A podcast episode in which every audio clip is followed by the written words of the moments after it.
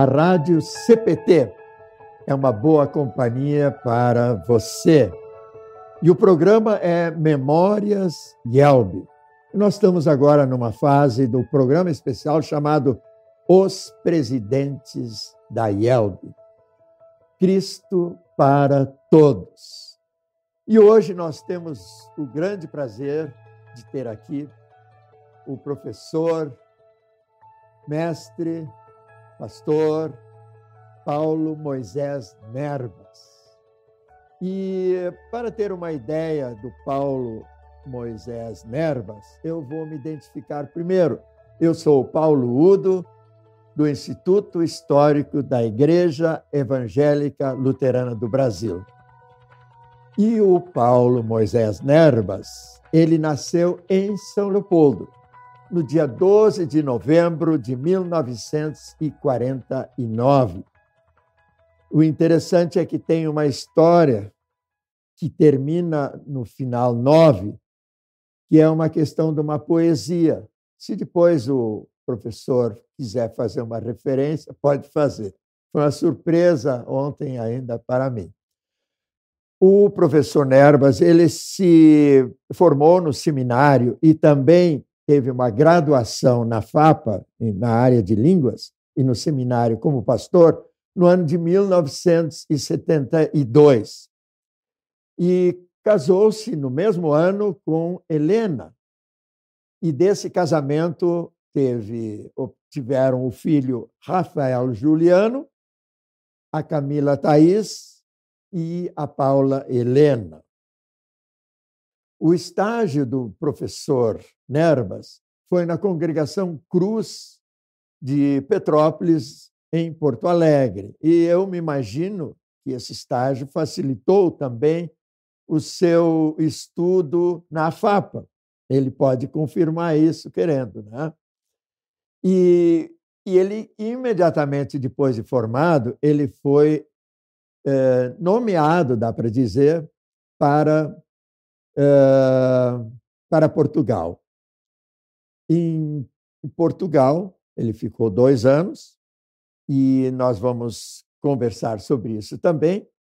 E fora Portugal, ele teve outras três localidades onde foi pastor: em Viamão, Ijuí e Sapiranga.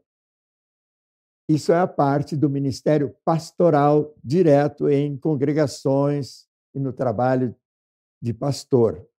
Mas também teve, e ali foi, inclusive em termos de tempo, mais tempo. Foi professor do seminário, diretor, professor dos dois seminários, tanto em São Paulo como em São Leopoldo. Também foi diretor, foi deão de alunos, enfim, só em São Leopoldo já somou 24 anos em dois períodos separados. Em 2006 a 2010, ele foi presidente da IEL e eleito pela convenção número 59, que aconteceu no mês de abril daquele ano mesmo de 2006.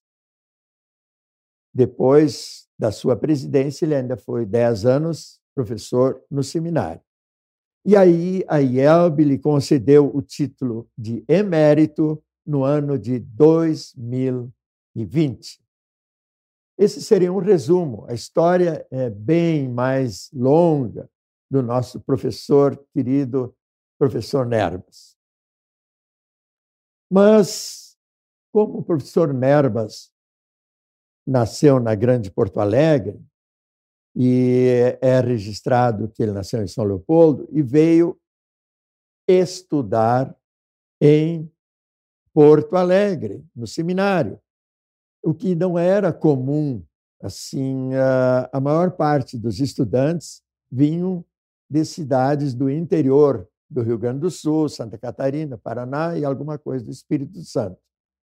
Então, a minha pergunta primeira seria essa, assim, se o senhor podia falar um pouquinho da sua chegada no seminário, seus primeiros anos no Seminário Concórdia em Porto Alegre, após se apresentar para o, aqueles que nos assistem. Muito bem. Uh, meu estimado amigo, irmão Paulo Udo, ouvintes da Rádio CPT. Agradeço muito a oportunidade de estar presente nesta entrevista, neste programa, e assim a falar um pouquinho. Eu não vou dizer tanto da minha vida, mas falar um pouquinho uh, de tudo aquilo que Deus, na sua graça tão maravilhosa, ele, ele realizou na minha vida e me conduziu a servi-lo uh, no ministério como pastor, servi-lo também como professor e, enfim, em diversas uh, funções da igreja, Deus me privilegiou com esta oportunidade de servir. Realmente eu uh, eu uh, havia desde no, quando quando bem criança eu tinha o desejo de ser pastor. Eu costumava até brincar de culto com a minha família. Me lembro que a minha vovó, que morava conosco, ela tinha um vestido longo, preto, e eu uh, então pedia o vestido da vovó e vestia aquele vestido e reunia a família na sala e bancava o pastor. Mas isso assim nos, nos anos tenros da minha infância. Depois, com o passar do tempo, uh, aquele desejo praticamente desapareceu, embora fosse alguém que sempre esteve presente na igreja e sempre conduzido pelos meus pais e terminava o culto, era escola dominical, enfim, foi uma vivência muito intensa dentro da igreja.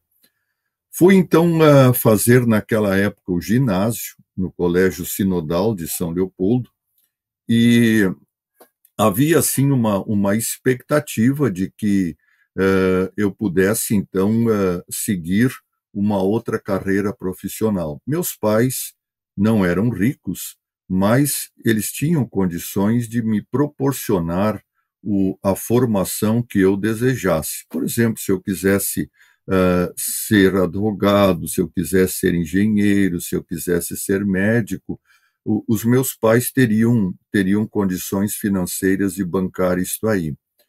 Mas aí o que, que aconteceu? Quando eu estava na quarta série ginasial, eu era um leitor uh, assíduo do Mensageiro Luterano. Meus pais tinham assinatura e eu era um leitor realmente assíduo. O mensageiro chegava em casa e o primeiro a ler era eu. E uh, através da leitura do mensageiro luterano, começou a despertar dentro de mim o desejo de ser pastor. E aquele desejo, ele foi uh, cada vez aumentando mais. E é interessante, eu, eu ressalto isto aqui, que especialmente eu, eu adorava ler os artigos que o, o, o doutor, hoje doutor Nestor Beck, escrevia, me parece que ele estava em estudo nos Estados Unidos, e ele uh, escrevia, então, em cada número tinha um, um texto dele. E eu, uh, eu adorava ler aqueles textos, e com isto foi crescendo dentro de mim o desejo de ser pastor. E, de fato, anunciei para minha família, e no ano seguinte, mais precisamente no ano de 1966, eu ingressei no seminário para então uh, uh, fazer o curso colegial, na época, que eram três anos, e depois os quatro anos de teologia. Então, assim, resumidamente, é, é a, a, a história do meu ingresso no seminário. E eu posso dizer que Deus, entre outras coisas, evidentemente, né, Deus usou o mensageiro luterano para despertar aquele aquele menino ou aquele jovem, né, na época com 15 anos, para que ele se tornasse um pastor e pela graça de Deus me manteve como pastor até hoje quando estou prestes aí a, a completar 50 anos de formação no Santo Ministério. Então, uh, meu querido Paulo Udo, uh, assim resumidamente, isso aí conta como eu acabei chegando lá na Lucas de Oliveira para ser uh, para estudar sem nunca ter estado lá. Né? Então foi a minha a minha chegada, cheguei para ser estudante. Não conhecia o seminário, não conhecia nada e acabei lá e hoje estou aqui já quase com 50 anos de formação. Muito bem, mas que, que, história bonita, que história bonita. E Deus abençoando essa sua decisão e também a sua caminhada, conforme o senhor mesmo uh, testemunha isso assim abertamente, que Deus é que está no comando da sua vida.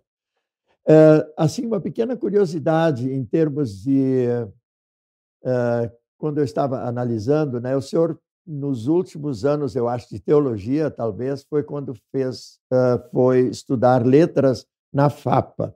E qual é que, assim, foi a sua intenção em termos de idioma, como eu coloquei naquele resumo? Assim, fora o português, claro, o português seria uma das coisas, né? Sim, Mas sim. Uh, o que é que também lhe interessou em termos de idiomas na FAPA? Na FAPA, pois é. Uh, surgiu essa oportunidade de, junto com o curso de teologia, ingressar na FAPA. Fiz o vestibular, fui aceito, mas em termos de idioma, realmente uh, o que mais me atraía foi o latim. E por que o latim? Porque uh, no, quando estudei no Sinodal, em São Leopoldo, uh, nos, na terceira e quarta série ginasial, nós, nós tivemos latim, naquela época tínhamos latim. E eu tive um excelente professor de latim, mas excelente mesmo. E ele me despertou uma paixão muito grande pelo latim. Eu tive uma, dois anos, uma excelente base, uma excelente formação, tanto é que na quarta série ginasial nós traduzíamos direto textos do De Belo Gálico, de, do Caio Júlio César, que é uma obra conhecida. E isto, então, é quando vi no curso de letras uma oportunidade de, além de, de outras disciplinas, né, evidentemente, mas uma oportunidade também de aperfeiçoar o latim, sem dúvida que isso foi um atrativo a mais para ingressar naquele curso. Então, esta é a paixão. Eu costumo brincar com, com quer dizer, agora não estou lecionando mais, mas lecionei muitos anos latim, tanto em São Paulo quanto em São Leopoldo, e se usa muito latim também na teologia, e eu sempre costumava brincar com os meus alunos: olha, uh, o latim é a língua que se fala no céu. E certa ocasião, um aluno, após uma, uma aula, veio todo preocupado uh, perguntar para mim se aquilo era verdade, se de fato no céu se falava latim, porque uh, a pergunta dele foi em razão dele ter pensado: bom, se eu não sei latim, eu não vou para o céu. Vamos lá. É, professor, que, que bacana isso. E a história do, da questão do latim, professor, me lembra que eu uh, olhando os apontamentos do meu avô, que seguidamente ele escrevia tanto na sua história, na sua biografia, nos, nos seus trabalhos, né? Volta e meia tinha frases completas em latim, ou então em grego, ou então em hebraico. Aí então eu deixava de lado, já grego até me interessava. Mas uma vez teve uma frase que foi muito importante no contexto do que eu estava lendo. E aí eu enviei para o senhor essa frase. Eu não me lembro mais o que foi. Eu sei que o senhor, incontinente, acho que no outro dia, o senhor já me deu a resposta direitinho, a tradução do que dizia o, o termo em latim, porque era importante ali para eu entender toda a posição, no caso de algum texto do meu, do meu avô. Ele, pelo que eu sei, ele dominava esses idiomas todos e mais alguns também, né? Uh, e, e, ali ele tinha esse, esse, hábito, não era uma coisa de prosa, é uma coisa que ele conseguia se expressar melhor usando o latim. Por isso que aquele negócio do latim no céu, olha, eu ainda não sei não. É. não, acho que é, não é o caso. Mas... Os meus colegas de seminário, eles contestavam isso. Por exemplo, o professor de grego dizia, não é grego, né, que vai se falar no céu. O professor de hebraico não é hebraico. Então, vamos deixar por aí, né? Pois é. Mas o, o interessante é que é, eu escutei uma vez uma proposta de uma proposta recebida por um pastor. Que bom que eu esqueci o nome, né? Mas eu sei bem o que aconteceu. Ele estava no interior do Brasil e a diretoria chamou ele para cá para uma reunião da diretoria. E eu me lembro quem era o presidente, mas vou deixar fora também. E aí ele chegou para a reunião, não sabia o que estava acontecendo. Diz: "Ah, pô, será que eles vão me punir por alguma coisa?" Aí o presidente da época, na frente de toda a diretoria, disse assim: "O senhor foi escolhido, o senhor vai para Portugal."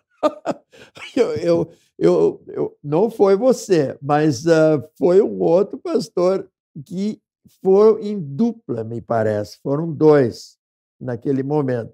E esse, e esse, bom, ele ia dizer o quê? Ele disse: não, seja feita a vontade do presidente, a vontade de Deus, que eu espero que seja o bispo transmitindo, né? Mas como é que foi a sua questão de a sua escolha para ir a Portugal? Muito, muito bem. Pois é, nós, uh, todo o, o formando né, no seminário, quando se aproxima o final do ano e a sua formatura, ele cresce a expectativa uh, a respeito do local onde ele irá trabalhar depois de formado. E na nossa turma não foi não foi diferente. A gente estava naquela expectativa. E eu não, não sei exatamente o motivo, mas uh, o, o, departamento de missão da época, junto com a presidência, uh, ele uh, se reuniu para distribuir os chamados no mês de outubro, e a nossa formatura foi só 3 de dezembro. Então, a gente ficou sabendo com uma boa antecedência para onde iria. E eu lembro até hoje, eu estava na biblioteca aí do seminário, onde, inclusive, eu acho que hoje é, é, é um dos seus. Não, o seu trabalho é numa, numa sala de aula, a biblioteca era ao lado, né? Eu estava lá à tarde trabalhando, pesquisando para um trabalho, e daqui a pouco veio um aluno e disse: Ô Nerbas, vem aqui para fora, que o presidente da igreja quer falar com você e o presidente da igreja era o, o, o presidente Elmer Reimnitz. Bom, tudo bem, fui lá para fora, sei lá o que, que ele queria, não é?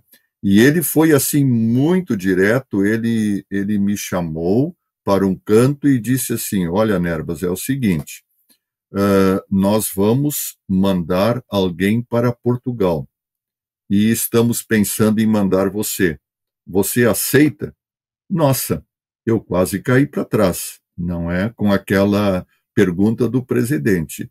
Eu, eu realmente não, não esperava. A gente ouvia, assim, rumores de que talvez um formando fosse para Portugal, mas eu não, não esperava de maneira nenhuma que o escolhido fosse eu. Aí eu disse assim: Olha, presidente, o senhor está me pegando completamente de surpresa. Eu, eu preciso falar com a minha noiva, eu preciso falar com a minha família, não é para lhe dar uma, uma resposta. Não, não, você tem, você pode fazer isso, você tem, tem tempo, mas então o, o chamado será seu. E então assim foi, foi aquela notícia. E como nós tivemos praticamente dois meses até a nossa formatura, então aquele choque, ele, eu fui assimilando aquele choque, né, juntamente também com a minha, a minha então noiva, que nunca havia saído de casa, não é? E, e a gente, eu, eu também, mas a minha saída de casa era era Porto Alegre e a, a, minha família morava em São Leopoldo, quer dizer que isso aí era, era muito simples de administrar. Mas uh, sabíamos que, se, que lá em Portugal estava o pastor Paulo Kert Jung, não é? E eu seria iria trabalhar com ele. Uh, sabíamos então o que, que representava ir para Portugal e fomos numa época em que uh, evidentemente ficou os familiares ficaram ficaram chorando, né? mas não havia telefone, quer dizer, havia telefone, mas o telefone era uma peça rara na casa das pessoas, então nenhum dos nossos familiares tinha telefone, não havia internet, uh, nós nos comunicávamos com os nossos familiares por intermédio de carta. E uma carta para ela levava no mínimo duas semanas, ou para ir do Brasil para Portugal, ou vir para uh, de Portugal para o Brasil. Então, o que, que nós fazíamos? E agora eu vou contar um segredinho aí, não é? agora já dá para contar. Nós gostávamos muito, tínhamos muitas saudades de ouvir nós, lá em Portugal, a voz dos nossos pais aqui, familiares, e eles a nossa voz. E naquela época, né, Portugal estava vivendo ainda num, num regime é, de muito controle, então tudo era muito controlado. E o que, que nós fazíamos? Nós tínhamos uma fitinha cassete, né, uma fitinha cassete daquelas antigas, onde nós, lá em Portugal, gravávamos uma mensagem naquela fitinha cassete para os nossos familiares. Eu tinha um livro, mais ou menos de uma, uma, uma certa espessura, e o miolo do livro nós cortamos exatamente o tamanho da fitinha cassete. E ali naquele miolo do livro nós colocávamos aquela fita cassete e mandávamos para os nossos familiares no Brasil. Aí eles se reuniam, os meus pais se reuniam, os pais da, da Helena se reuniam, ouviam a nossa voz, o nosso papo, choravam à vontade, e, de, e aí eles gravavam uma, uma mensagem, conversavam conosco, mandavam aquilo e nós ouvíamos lá e com bastante saudades. Quer dizer, nós fazíamos um certo contrabando, aquele livro ia e voltava, e nunca deu problema, mas pelo menos assim nós nos comunicávamos.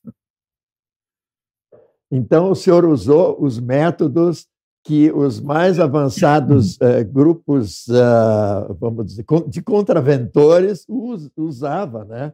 Na época que Sim, não era usado intensamente o raio-x, né? Depois, quando Exatamente. começaram a usar o raio-x, isso aí já não iria mais funcionar. O raio-x, é, inclusive, ia até apagar a fita, provavelmente ia apagar a fita. Mas que bacana essa ideia. Não, isso aí é, isso aí é único. E, mas o senhor ficou ali em torno de dois anos, né, pastor? Sim. Professor. Sim. É, nós, uh, na verdade, nós, quando nós viemos, depois de dois anos, nós viemos em férias, e já com passagem comprada para o, o retorno, uh, sem problema, sem problema nenhum, estávamos tudo preparados. E o que aconteceu? Nós pegamos lá em Portugal, quando estávamos lá, a famosa Revolução dos Cravos, o famoso 25 de abril na história de Portugal. Então pegamos e no final daquele ano viemos de férias, né, para retornar para Portugal para trabalhar então mais um tempo lá, no mínimo três anos, era, era o que se falava, no mínimo três anos ficaríamos lá. Mas enquanto nós estávamos aqui no Brasil, deu uma contra-revolução uh, lá em Portugal e havia assim um risco muito grande do, do comunismo tomar conta uh, em Portugal. E lá na época já estava o, te, o, terceiro pastor brasileiro que foi para lá. O primeiro foi o Paulo Jung, o segundo fomos nós, e o terceiro foi o pastor Alaor Guides dos Santos, que chegou para, com a sua família para trabalhar lá enquanto nós estávamos. Uh, pois bem, o que, que aconteceu? Nós iríamos viajar numa segunda-feira, na segunda-feira, estávamos com todas as malas prontas, passagem comprada. Aí, numa quinta-feira de noite, eu recebi uh, um, um, telefonema, até ligaram para. Nós não tínhamos telefone, a casa dos meus pais, São Leopoldo, ligaram lá para pessoas conhecidas e uh, me convocando, né, a presidência da igreja e o departamento de missão na época, me convocando para ir a Porto Alegre, aí no, no seminário, porque estava reunida a direção da igreja.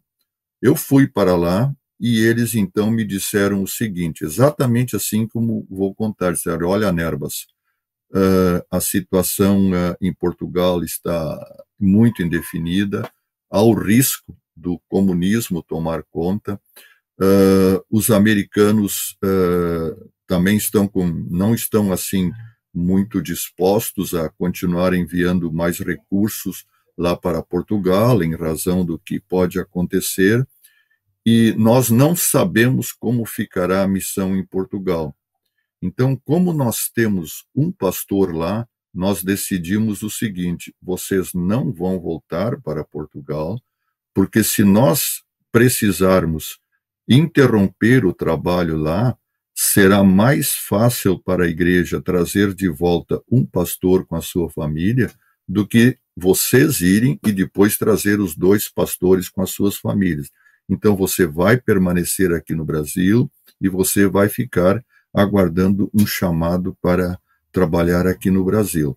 Então essa foi a razão, Paulo, por que, que nós não retornamos a Portugal após o nosso período de férias. Foi por uma decisão da igreja que nos foi comunicado praticamente quatro dias antes. Né? Nós iríamos viajar na segunda-feira, na quinta noite, uh, recebemos aquela comunicação. Claro que aí há todo um transtorno, você tem uma expectativa de voltar, você se, uh, se prepara, havia coisas nossas lá em Portugal, uh, mudança que depois teve que, que ser enviada. Isso é uma história muito longa que levaria muito tempo, mas essa foi a razão por que nós permanecemos no, em Portugal e não ficamos mais tempo além de dois anos. Foi uma decisão pura e simplesmente da igreja, em razão da situação política uh, uh, que havia lá em Portugal.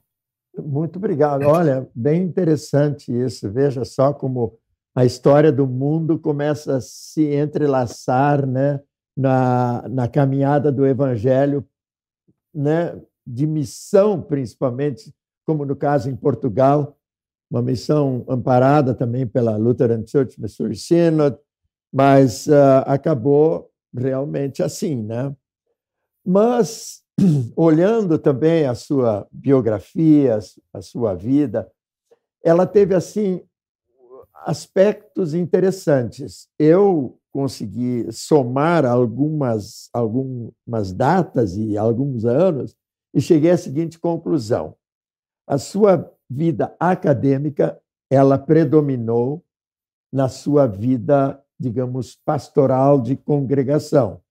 Porque fora Portugal, o senhor teve, como já dissemos, em três lugares, né, Viamão e Juiz Sapiranga.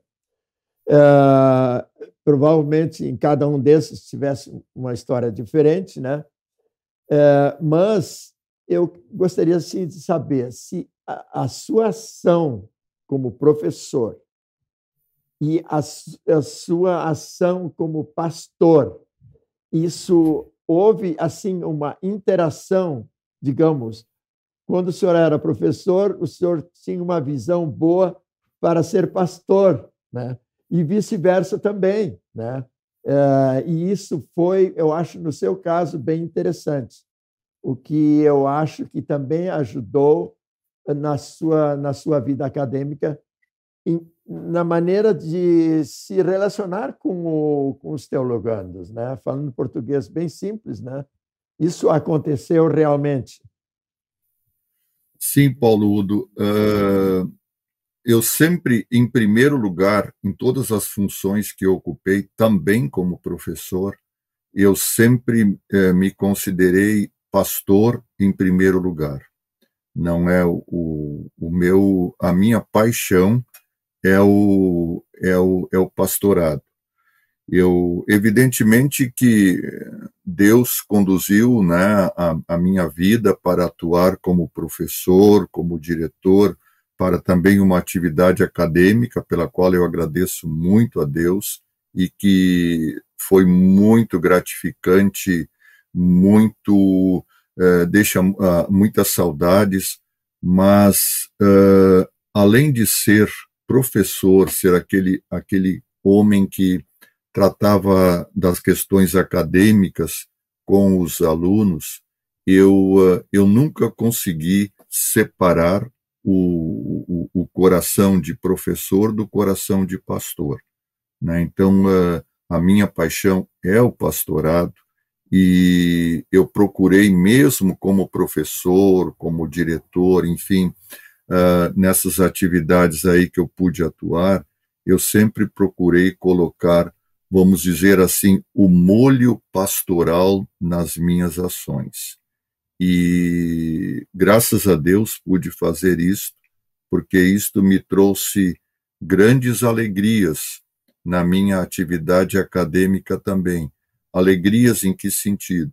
Alegrias em também poder servir uh, pastoralmente eh, mesmo não tendo um chamado para ser pastor ali, tendo um chamado para ser professor, ou para ser diretor, ou coordenador de curso, como fui coordenador do curso de teologia na UBRA também, mas uh, eu sempre pude dar aquele molho pastoral. E isto eu confesso que muitas vezes fez a diferença no meu relacionamento com aqueles aos quais eu tive oportunidade de servir na minha atividade acadêmica. Quer dizer, a minha paixão é o pastorado.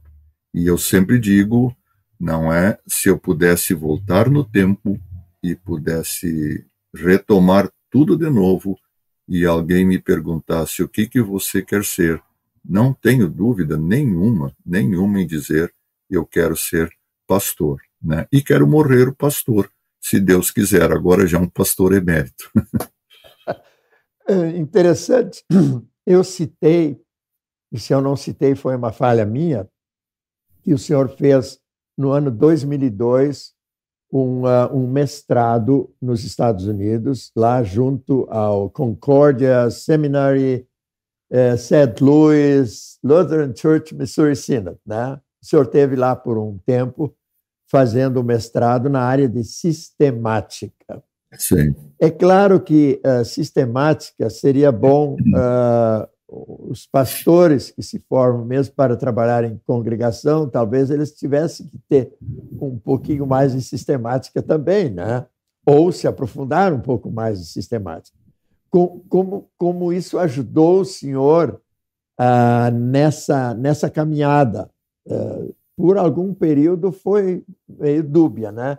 Mas depois o senhor se estabeleceu realmente em orientar os alunos. Sim, é, na verdade a minha atividade acadêmica ela, ela se divide em dois momentos. Eu eu era pastor em Ijuí, estava seis anos num belo e abençoado pastorado em Ijuí, eu fui chamado para ser professor do recém-fundado Instituto Concórdia de São Paulo, que uh, havia sido uh, aberto já com funcionamento por dois anos, então seria o terceiro ano, e eu fui chamado para ser professor uh, na área de línguas. E eu lá eu pude lecionar tudo que estava relacionado com português, eu pude uh, lecionar latim, eu lecionei grego também, uh, e outras até, até, até lógica eu lecionei, e, e inglês teológico e assim por diante. Quando eu retornei lá, eu não atuava propriamente na área de sistemática. Quando eu então retornei para o, o Ministério de Congregação, uh, depois de cinco anos em São Paulo como professor, eu realmente senti uma necessidade muito grande de voltar para uma congregação, porque eu, eu, eu, eu tinha muitas saudades do trabalho congregacional. Então, recebi o chamado para ser pastor em Sapiranga, e estávamos assim com grandes projetos de trabalho em Sapiranga, também dois anos em que uh, foi muito muito abençoado o ministério e aí, no final, no final de, de, do segundo ano, uh, eu fui então chamado para ser professor em São Leopoldo para atuar na área de sistemática. Uh, evidentemente que aquilo me causou um certo tremor, né? Eu, eu sempre gostei muito da, da parte da sistemática, da dogmática, mas uh, uma coisa é você você usá-la no seu trabalho uh, do, de pastorado, outra coisa é você estar à frente de uma turma para, para lecionar sistemática. Mas acabei uh, uh, aceitando, né? continuei lecionando em línguas também em São Leopoldo também, latim e grego lecionei, mas o meu ingresso na área de sistemática. Então eu posso dizer assim, Paulo, que foi um, um, um crescimento gradativo uh, do, do conhecimento da área de sistemática e que, sem dúvida nenhuma, recebeu assim um, um plus extraordinário quando eu tive a oportunidade de fazer o meu mestrado em St. Louis, porque ali na companhia de mestres não é do mais alto gabarito uh, e pelas exigências do próprio curso, eu tive a oportunidade de, de, de crescer, crescer e, e, e, crescer bastante, não é no, no domínio da, de todo o conteúdo que uma disciplina como sistemática nos impõe. Então, foi uma, uma um, fui muito agraciado por Deus com esta oportunidade de fazer o mestrado lá, que veio agregar a, a soma de conhecimentos que eu já tinha, mas que de fato uh, foi assim, poderíamos dizer, a, a cereja do bolo na minha, na, na minha preparação para lecionar. Que bom, professor. Nós estamos, assim, é, falou em cereja do bolo, então eu vou usar o mesmo termo. Né? A cereja do bolo foi a sua presidência, no, no caso da sua, que dá até o título para o programa de hoje também, né? Então, se o senhor pudesse, eu diria assim, em três a quatro minutos, é um pouco difícil, mas eh, falar da sua experiência, porque a sua formação, como deixou bem claro agora, sim, tinha tudo a ver com, eventualmente, entrar numa área administrativa, porque o resto do suporte o senhor já tinha. O que, que o senhor poderia falar e mais ou menos também já vamos chegando ao final da nossa, do nosso programa também. Bom, uh, realmente eu na, na, são as surpresas que Deus uh, faz acontecer na vida da gente. E uma das surpresas foi uh, ter sido eleito presidente da igreja. Nunca, nunca almejei isto aí, mas no momento que fui indicado como como alguém para concorrer, aceitei concorrer, me colocando à disposição para servir. Foi uma, uma experiência, Paulo Udo, extraordinária, extraordinária de servir de uma forma diferente à igreja, uh, que eu, uh, eu pude colher essa experiência durante os anos da presidência. Foram quatro anos que passaram assim rapidamente, mas que me deram a oportunidade de conhecer um, uma, uma grande parcela da nossa igreja aqui no Brasil, com todas as suas diferentes peculiaridades.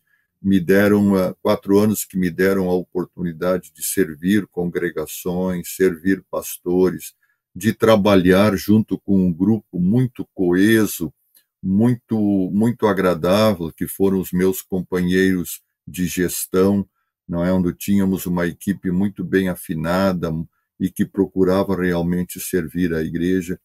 E, e também, claro, o cargo exige isto aí, não é? Algumas interferências na área administrativa, que não é o meu forte e também não é a minha preferência. Né? A minha preferência não, não está nesta área, mas como o cargo impunha uh, necessidade de também ter alguma atuação, então, pude conhecer na presidência também alguns detalhes dessa parte mais administrativa e de gestão de igreja, que, se não estivesse na presidência, sem dúvida nenhuma, não teria, não teria conhecido. Então, eh, vamos dizer assim, a presidência me deu um somatório de coisas que só a presidência pode dar, né, dentro do trabalho da igreja. Mas, novamente, reforço aquilo que eu disse antes, né? que, em primeiro lugar, eu estava ali como pastor, servindo num outro aspecto do, do, do ministério, mas estava ali uh, como pastor. E durante a época da presidência, agora uma coisa bem pessoal aí, né? uh, nós tivemos oportunidade de conviver, né, Paulo Udo? Você, você começou a trabalhar no, no Instituto Histórico e, e, ali nós já nos conhecíamos, já tínhamos sido companheiros uh, na gestão do, do presidente Winterle no Conselho de Ética, eu acho que você lembra, mas uh, trabalhamos então naquela equipe do centro administrativo a partir do seu ingresso e com isso também uh, firmamos uma, uma amizade muito bonita que perdura até hoje.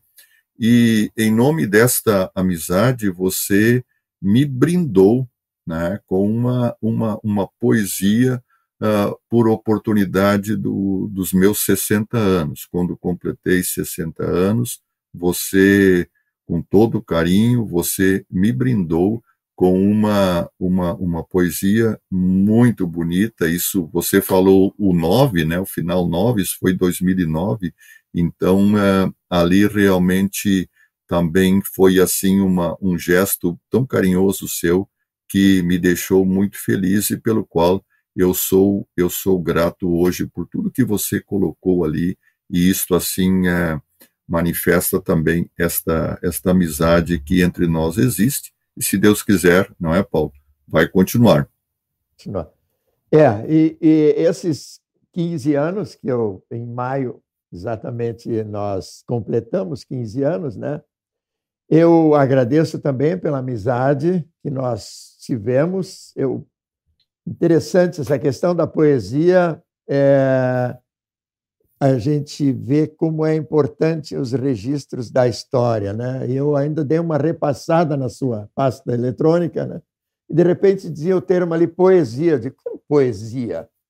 Eu, eu sinceramente não me lembrava. E eu vou antes de senhor encerrar, eu vou ler a última estrofe dessa poesia. E o senhor estava fazendo 60 anos, né, como se diz num português bem, bem normal, e o senhor estava viajando no norte do país. E me parece Perfeito. que os e-mails até funcionavam bem. Então, a última estrofe dessa poesia, que tem quatro estrofes, a última dizia assim: do alto as bênçãos certamente alcanças, pois na humildade buscas boas esperanças. Amigo Nerbas, da vida guardas em teu relicário Jesus, tua vida e feliz aniversário. Então, da minha parte, muito obrigado pela sua presença. Que Deus abençoe o seu período de descanso, período de aposentadoria, de emérito, e vamos continuar sendo amigos até o tempo que Deus quiser. Uma, um bom é. dia. Um bom dia, Paulo Udo. Também, ah, mais uma vez, meu agradecimento por poder participar e poder, ah, assim, ter esse bate-papo tão agradável com você, não é? E, como emérito, né, continuo aí à disposição também para servir, claro que é, numa outra situação, mas uh, esse desejo de ser uh, servo uh, do Senhor Jesus, ele permanece e vai me acompanhar. Então, novamente, um grande abraço para você, um abraço para os ouvintes e que Deus acompanhe, guarde e fique com todos. Muito obrigado. Rádio CPT, a rádio que é uma boa companhia para você. Cristo para todos.